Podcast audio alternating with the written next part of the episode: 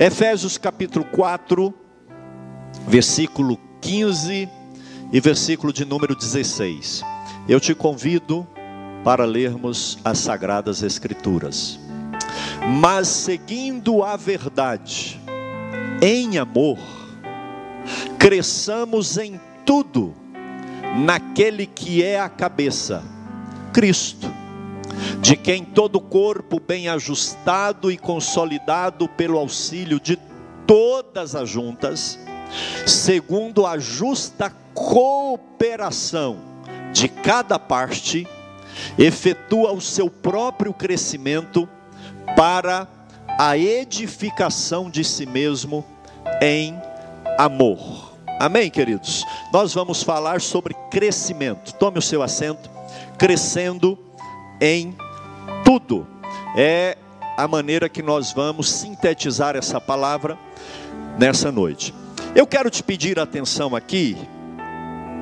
Essa palavra, ela complementa a ministração de manhã. Então, muito provavelmente você não veio hoje de manhã, mas eu te peço no decorrer da semana, quando você tiver um tempo, ouça ou via podcast ou YouTube, tá? O vídeo está lá no canal da igreja, porque são duas palavras que se complementam. Por gentileza, corre depois lá e, e, e, e acompanhe. Eu quero apenas te dar aqui um brevíssimo esboço, ideia do que foi falado de manhã.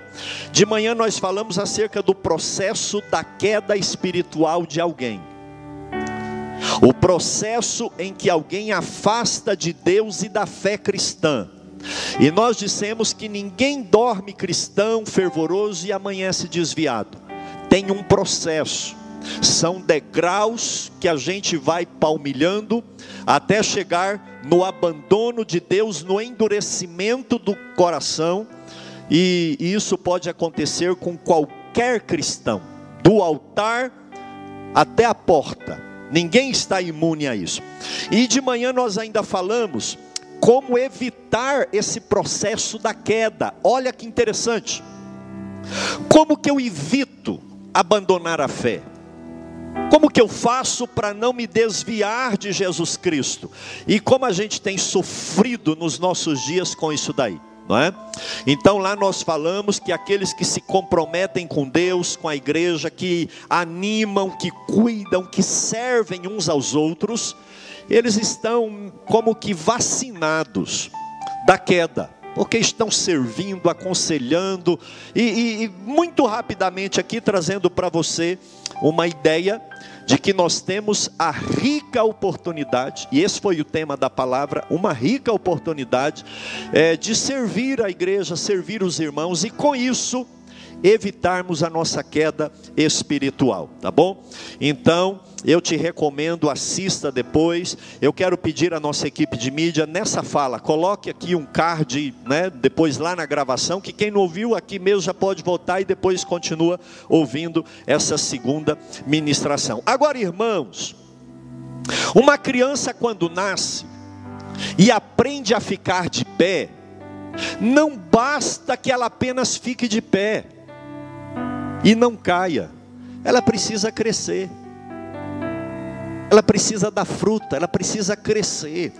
Então, de manhã, nós falamos sobre o risco do processo da queda, como evitar de cair. Pastor, eu não caí, eu estou na igreja, graças a Deus, mas a gente também precisa buscar da parte do Senhor uma maneira de crescer, e crescer em tudo, de maneira uniforme, não é aquela anomalia, aquela monstruosidade que talvez a perna cresce, aí a cintura está cá em cima e o braço está curtinho, então o braço vai lá no chão.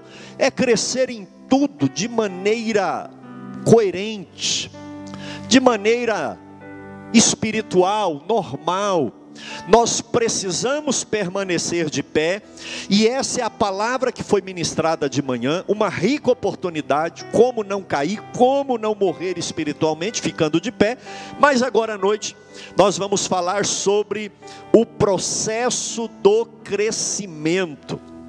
Além de vivo e de pé, nós precisamos crescer. E é sobre isso que nós vamos falar nesse momento. Crescendo como igreja em tudo e em todas as áreas. Esse texto que nós lemos aqui em Efésios 4, versículo 15 e 16, dentre outras ideias, ele sintetiza o tema dessa palavra: o crescimento, a necessidade que nós temos de desenvolver, de não ficar parados. O anão, ele nasce como qualquer bebê. O anãozinho, aquela pessoa cometida de nanismo. Quando ela nasce bebê, ela nasce normal. O anão não nasce pequenininho. Ele nasce normal. Ele se torna anão porque para de crescer. Esse é o problema. E muitas vezes espiritualmente a gente nasceu normal, converteu normal, foi discipulado, batizou, começou a crescer, só que quando alcançou aqui 70 centímetros, um metro, a gente estagnou na fé, parou de crescer, parou de, vislumbrar as possibilidades que Deus tem para nós em todas as áreas da nossa vida. Então, quando Paulo está falando, ele é o autor dessa carta aos Efésios aqui, ele está dando algumas dicas para nós de como crescer em tudo. E a primeira coisa que ele aborda, que eu quero refletir com os irmãos, é que o cristão, ele só vai ter um crescimento normal, saudável e espiritualmente natural, se ele tiver uma firmeza doutrinária. Irmãos, nós precisamos de um conhecimento mínimo necessário sobre as doutrinas da palavra de Deus. Nós não podemos ficar à deriva. Esse fala assim, aquele lá fala daquele jeito. Será que é assim? Será que é assado? Mas ah, nós precisamos buscar em Deus, na palavra, e com pessoas que nos inspiram confiança. Ouvir sobre determinados assuntos. A doutrina bíblica, ela, ela, ela é uma firmeza para nós. Ela que nos dá garantia da vida eterna, da salvação, do sacrifício de Jesus, as doutrinas que nós conhecemos que Deus é onipotente, que é Deus Pai, Filho e Espírito Santo, que sem santidade ninguém verá Deus. Agora não basta apenas eu conhecer as verdades doutrinárias, eu preciso firmeza doutrinária. Eu preciso estabelecer a palavra de Deus como um parâmetro para a minha vida. Eu só vou experimentar crescimento em Deus partir do momento que eu começar a levar as doutrinas de Deus a sério. Pastor, mas o senhor já falou e até agora eu, eu sei de português, eu conheço a Bíblia e aqui que nós lemos não está falando nada disso. No versículo 14, o versículo anterior, Paulo diz assim: Não mais sejamos como crianças, nós não sejamos mais como crianças arrastados pelas ondas, para lá e para cá, levados de um lado para outro, escuta aí, por qualquer vento de doutrina. Você escuta alguém no YouTube e fala, ah, é desse jeito mesmo. Aí escuta uma outra missionária, profeta, pregadora ali, fala: ah, é desse jeito mesmo. Vento de doutrina que leva para um lado, que leva para o outro lado. E Paulo está dizendo: não sejamos como criança arrastado pelas ondas, levados de um lado para outro por qualquer vento de doutrina. E como tem vento de doutrina que fazem cócegas no ouvido das pessoas. E Paulo cita aqui por que, as o vento de doutrina, a mudança da palavra de Deus ocorre. Ele fala pela artimanha das pessoas. Vou montar meu ministério. Eu quero ser o fundador. E aí começa a mudar as coisas, a dizer que um anjo apareceu, que ele teve uma visão, que Deus revelou, que ele estava no monte, mas não vai para a Bíblia. A artimanha das pessoas, pela astúcia, que induzem as pessoas ao erro. Então, Paulo está dizendo aqui de doutrinas erradas. Vento de doutrina que fala que é desse jeito, que é daquele jeito, doutrina de homem, legalismo que tem que ser assim, assado, pode, não pode, e muitas vezes nós não vamos para a Bíblia, nós não vamos para a palavra. Então, depois que Paulo refuta os ventos de doutrina, e que nós não podemos ser como criança, irmãos, que escuta, acredita, escuta outra coisa, acredita e não acredita em nada. Nas questões basilares da Bíblia, nós precisamos de firmeza espiritual. Então, depois que Paulo condena esses excessos de vento de doutrina, e aí ele entra no versículo 15, na parte A, dizendo: Mas seguindo a verdade. E a palavra verdade aqui está relacionada à verdadeira doutrina, mas seguindo a verdade. O cristão precisa conhecer a verdade, o cristão precisa seguir a verdade, conhecer a verdade e seguir a verdade. A verdade está mandando eu ir reto, a verdade está mandando eu fazer isso, a verdade eu preciso seguir a verdade. A parte A desse versículo 15 que nós lemos diz exatamente isso: mas seguindo a verdade, para crescermos como ser humano, para crescermos espiritualmente, mentalmente, nós precisamos da verdade da palavra de Deus. Palavra do Senhor em João capítulo 8, 32 diz, um texto que ficou muito conhecido e popularizado: Conhecereis a verdade, e a verdade vos libertará. E essa verdade aqui, conforme o texto que nós lemos, está se remetendo à doutrina, à palavra de Deus, aos ensinamentos bíblicos. E a palavra do Senhor ainda agora, Paulo escrevendo em 1 em 2 Coríntios 13, versículo 8, 2 Coríntios 13, versículo 8, ele diz assim: Nada podemos contra a verdade.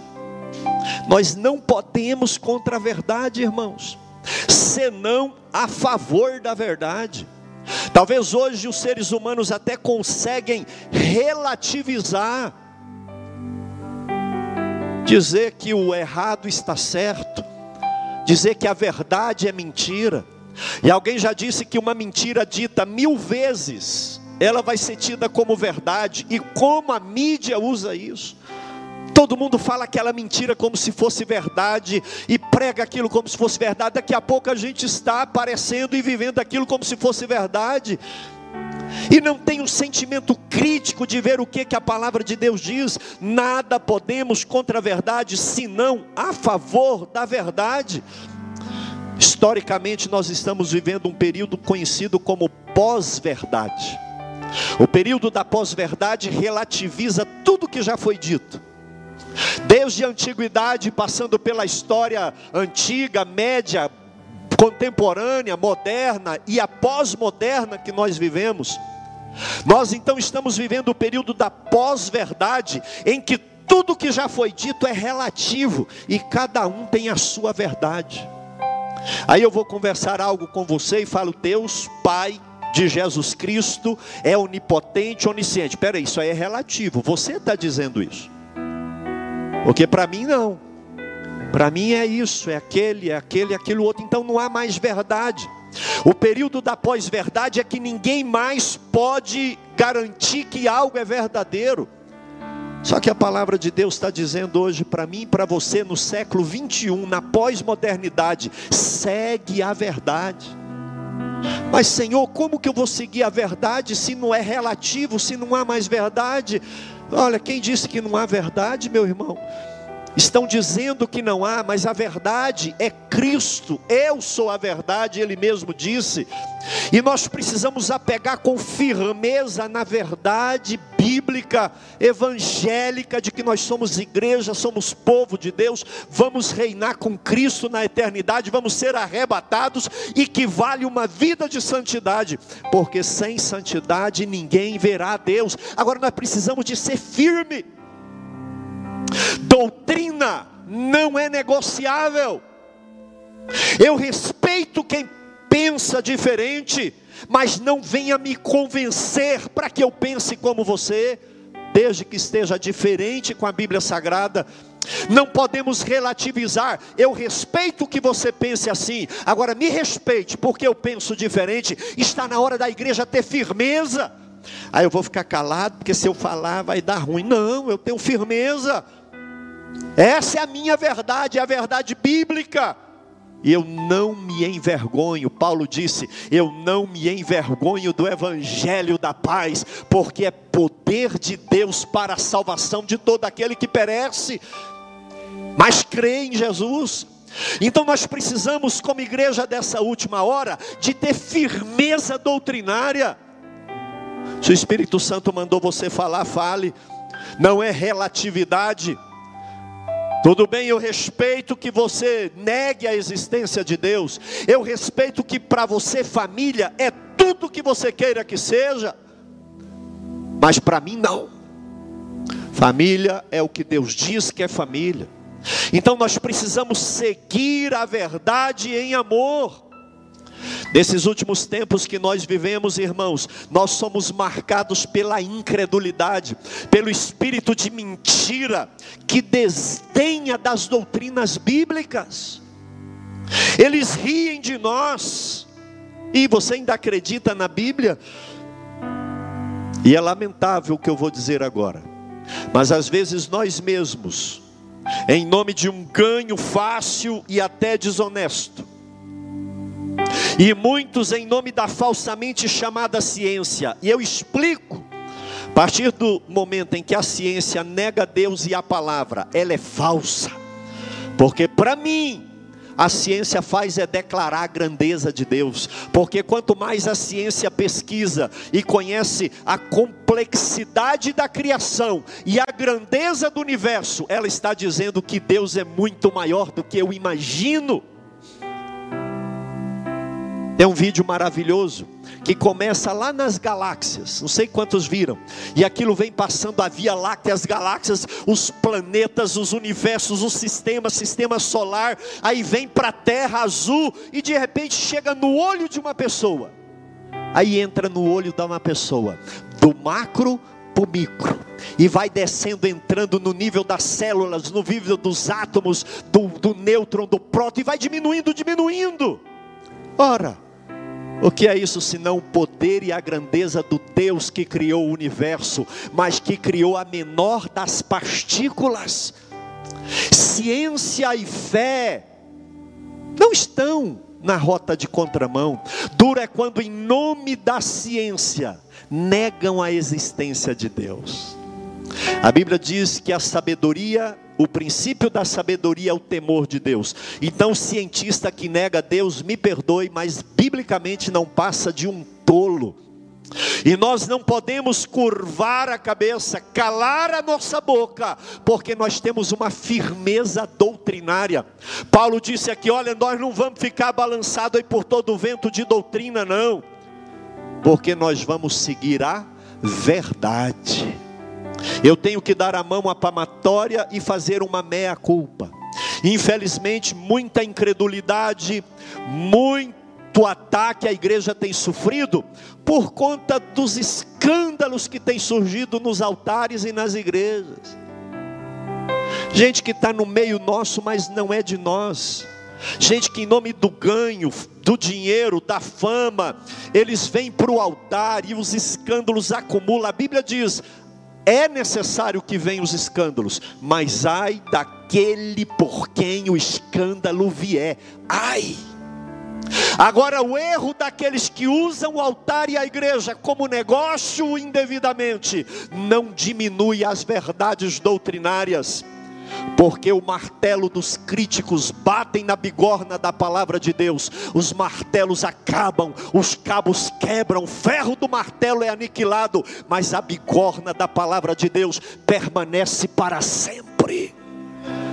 A palavra do Senhor diz que vai passar os céus e a terra, mas a palavra de Deus permanece para sempre. Então, em nome de Jesus, tenha firmeza doutrinária. Seja firme conheça a verdade, pregue a verdade, mas continue seguindo a verdade. Isso é firmeza doutrinária. Aquilo que Deus diz que é, na palavra dele, Eu acredito que é. Amém, irmãos? Então você quer crescer? Não há crescimento que vale a pena se nós negociamos a doutrina. Escute isso. Nenhum crescimento em qualquer área vale a pena se nós estamos abrindo mão das doutrinas da palavra de Deus. Segunda coisa, se nós queremos ter um crescimento bíblico, um crescimento que vale a pena na nossa breve existência nessa dimensão, a motivação certa.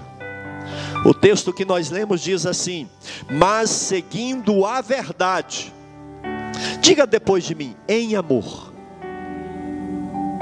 motivação certa, doutrina certa com a motivação errada, não vale a pena. Amados, o amor é o vínculo da perfeição. O amor é a virtude mais excelente que o ser humano pode experimentar. A verdade sem amor é tirania. Verdade sem amor é legalismo. Sabe aquela pessoa que chega assim, a luz da lanterna é a verdade. Olha aqui para mim. Aí ela chega e bate a luz no olho da pessoa assim, fala aqui é a verdade. Ela não ajudou ninguém. Porque a verdade sem amor é tirania. Mas o amor sem verdade é anarquia. Se eu só amo e não tenho doutrina e não tenho verdade, ah, mas eu amo, e aí vira anarquia. Então preste atenção: a doutrina, a verdade, anda de mão dada com o amor elas se completam, seguindo a verdade em amor. A motivação para eu seguir a doutrina, a motivação para eu ser cristão, a motivação para eu pregar o Evangelho, a motivação para eu visitar alguém, a motivação para eu fazer a obra, precisa ser a motivação certa, e a motivação certa é amor. Nada que eu faça sem amor vale a pena. Não há nada que você faça, se não tiver amor, não vale a pena. Paulo escrevendo em 1 Coríntios capítulo 13, ele fala sobre a superioridade do amor. Escute isso aqui.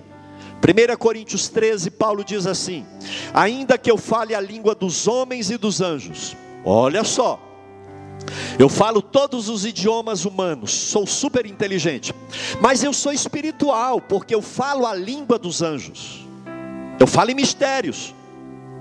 Se eu não tiver amor, serei como bronze que soa ou como símbolo sino que retine. Capítulo 13 de 1 Coríntios, versículo 2: Ainda que eu tenha o dom de profetizar, irmãos, dom de profetizar é top, não é? você chegar a entregar a palavra de Deus, assim diz o Senhor, ainda que eu tenha o dom de profetizar, ainda que eu conheça todos os mistérios, olha isso, coisas escondidas, e Paulo continua dizendo: ainda que eu conheça toda a ciência, e ainda que eu tenha tamanha fé, a ponto de transportar montes, se eu não tiver amor, nada serei. Sabe o que que Paulo está dizendo aqui? Preste atenção, isso para uma igreja pentecostal reavivada é complicado para nós. O amor é superior aos dons carismáticos.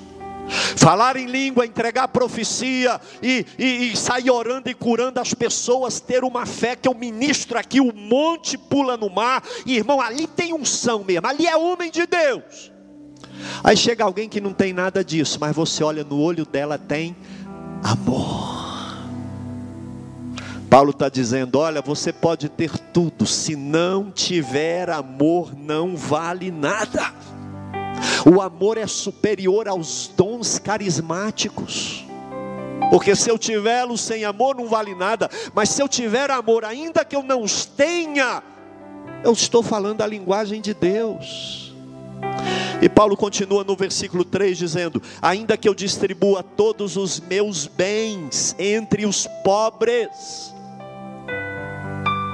ainda que eu distribua os meus bens entre os pobres, se não tiver amor, nada serei.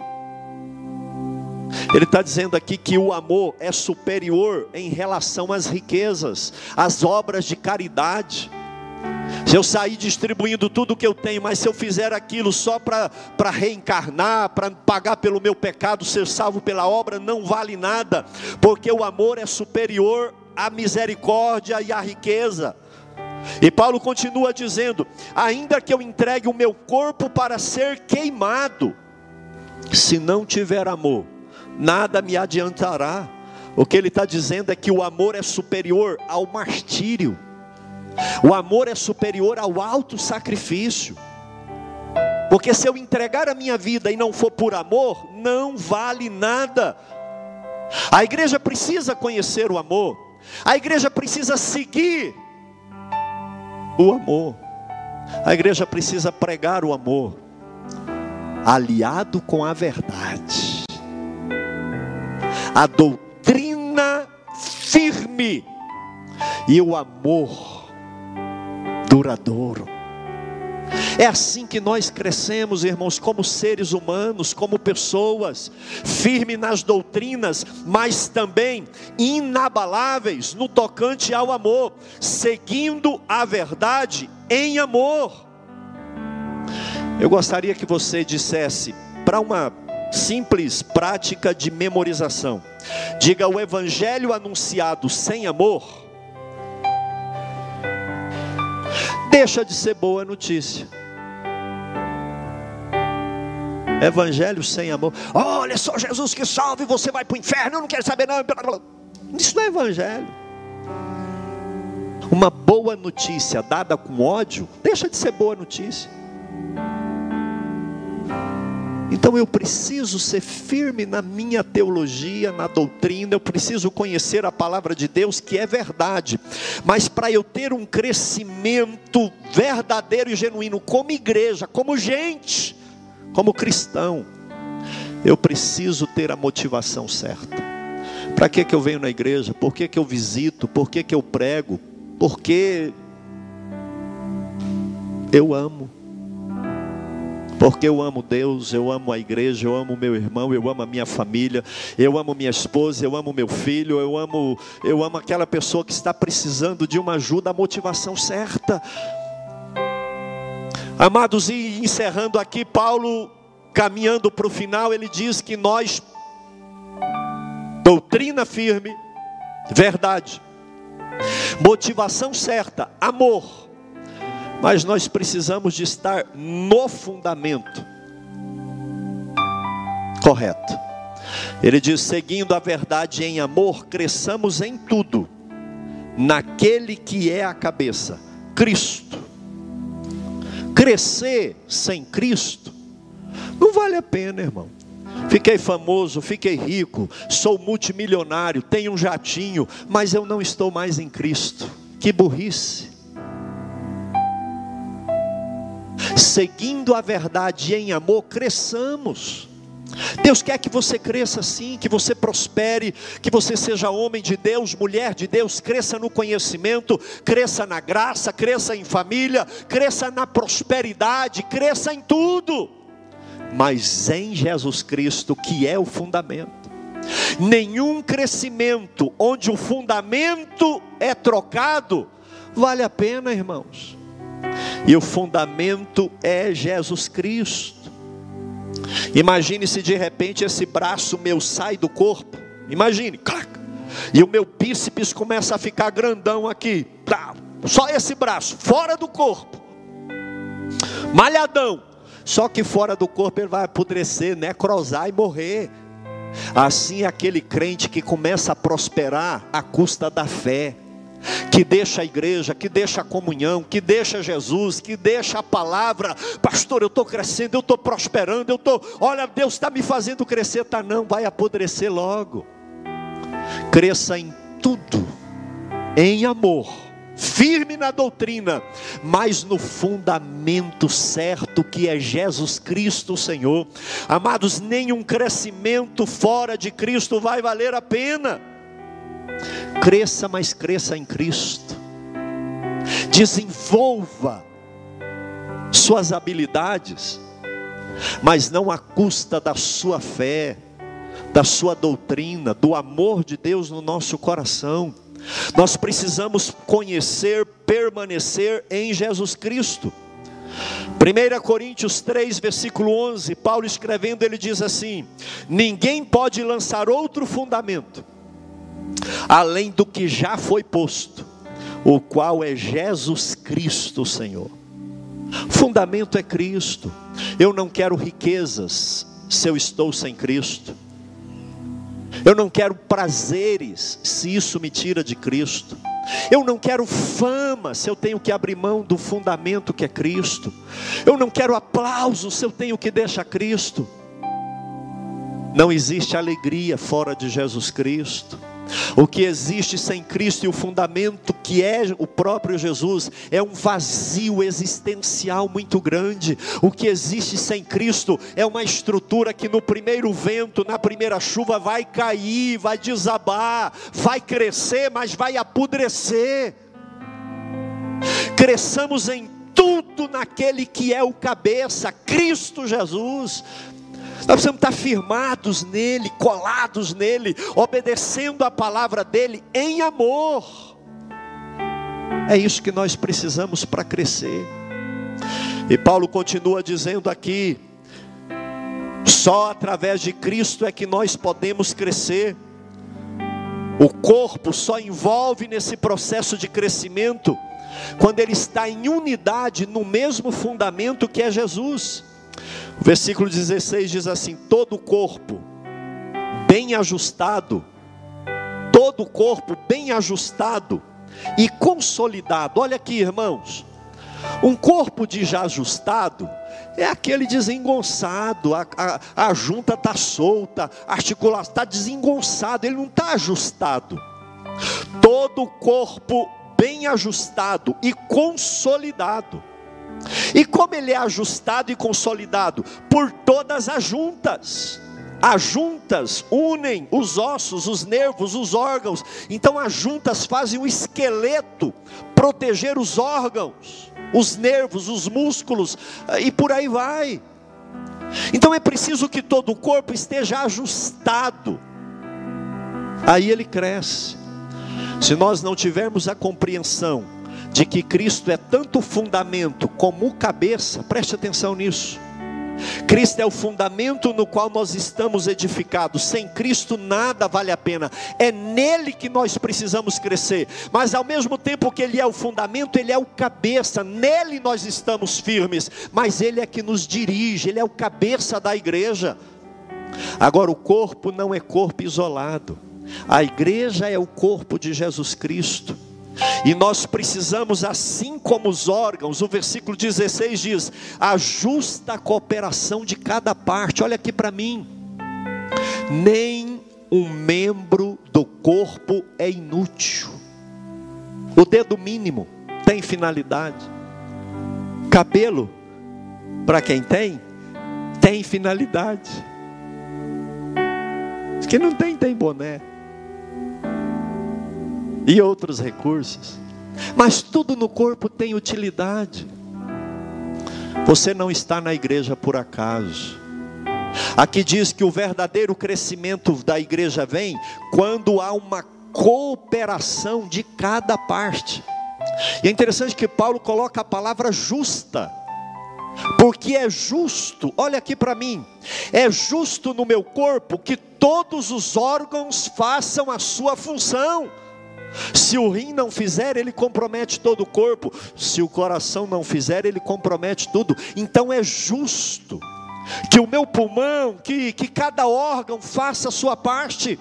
E por isso Paulo coloca a justa cooperação de cada parte, efetua o próprio crescimento do corpo. Como igreja, nós só vamos crescer, olha aqui para mim, quando cada parte fizer a justa cooperação.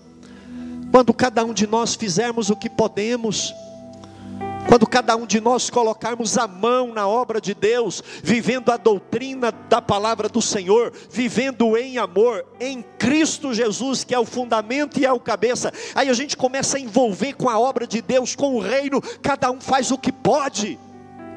Quem pode mais faz mais, quem pode menos faz menos, quem pode pouco faça pouco, mas é possível que cada um de nós fazemos. Um faz na oração, outro faz na oração e na oferta, outro faz é, ajudando, outro liderando, outro tocando, outro cantando, outro na diretoria da igreja, enfim.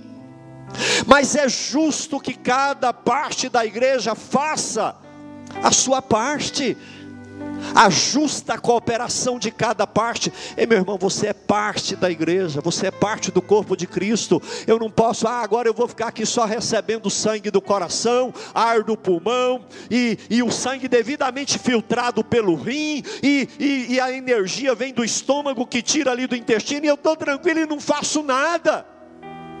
Isso não é justo para essa igreja e essa obra ser tudo que ela tem que ser, os membros não podem ficar esperando que a cabeça faça tudo, porque a cabeça só dá o comando, quem faz é cada órgão, é cada membro.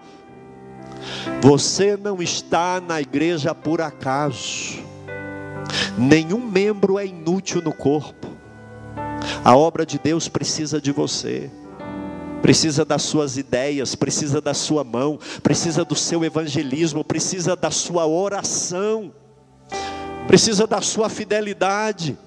Então, a justa cooperação de cada parte é que efetua o crescimento do todo.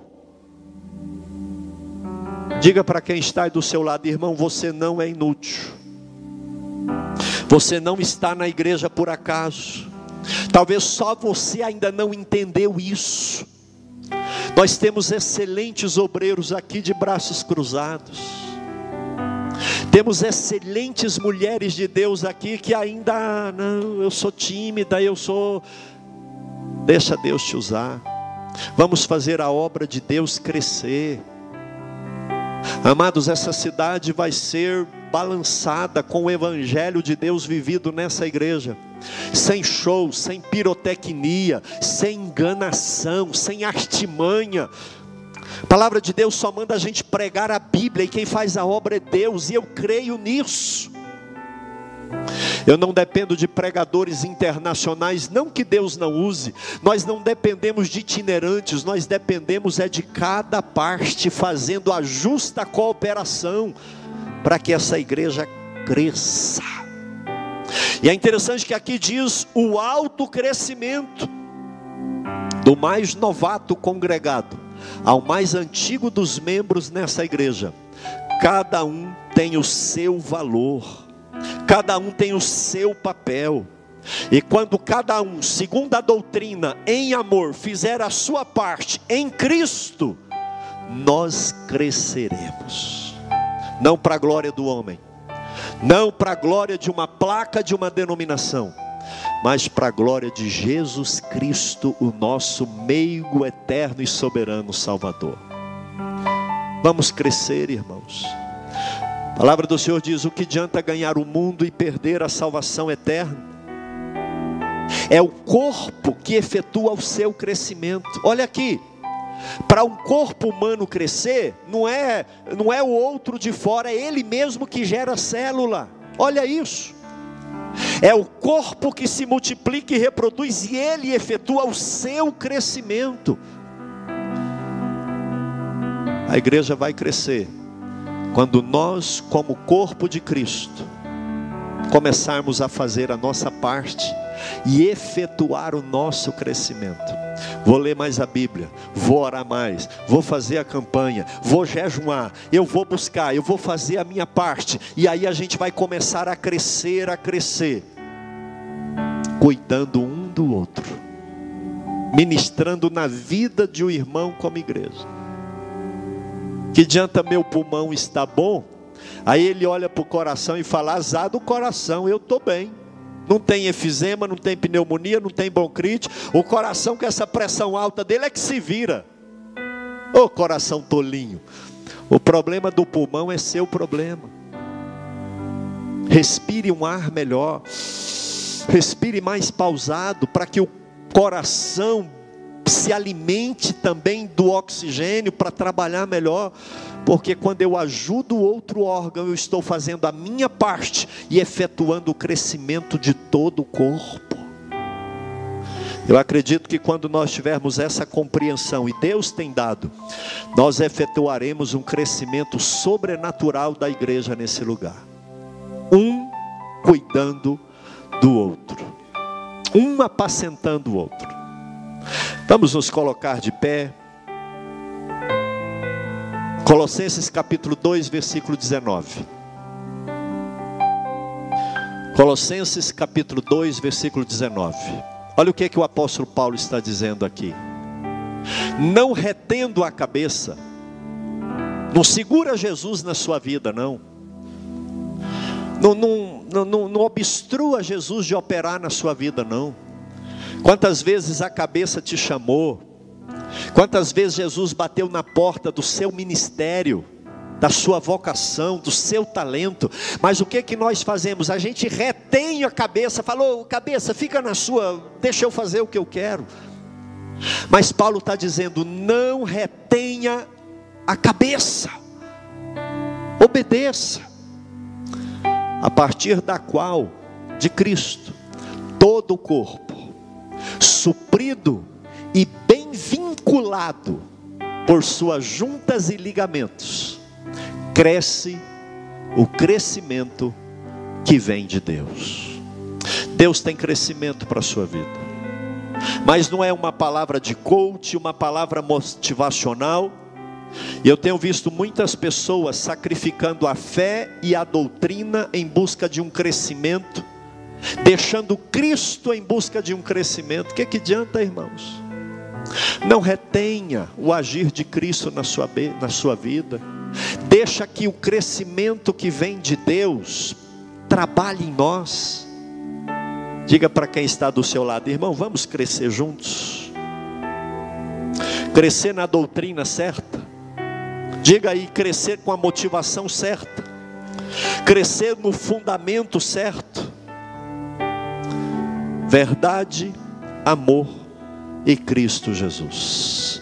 Eu quero orar com a igreja nessa noite, e eu quero pedir que você ouça a palavra que foi ministrada de manhã, porque Deus está nos preparando para um tempo de crescimento nesse lugar. E não é crescimento, amados, aí apenas numérico, é um crescimento numérico, mas também qualitativo. Como crentes, Deus vai nos fazer muito maiores. Amém? Amém? Quem quer crescer em Deus aí? Não retenha Jesus na sua vida, não. Nós estamos priorizando as coisas desse mundo tão passageiro e retendo aquele que é o cabeça nas nossas vidas. Eu te convido a fazer uma oração encerrando essa palavra nessa noite, pedindo para Deus nos fazer crescer, irmãos tirar todo o nanismo da nossa vida, tirar todo o atrofiamento mental, espiritual. Vamos parar de olhar só para as questões financeiras, só para as questões de recursos e de dinheiro.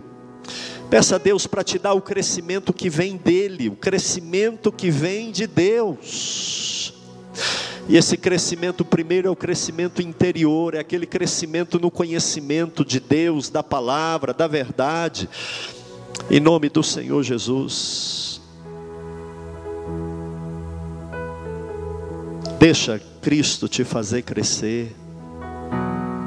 Quantas vezes Ele tem tentado te usar no seu ministério, mas você não tem deixado. Quantas vezes Deus te confiou uma obra e você não conseguiu levar aquilo adiante. Mas eu quero te convidar nessa noite a se render a Ele. Eu quero te convidar nessa noite a se entregar a Ele, de uma maneira toda especial, dizendo: Senhor, eu me rendo a Ti, eu me entrego ao Senhor.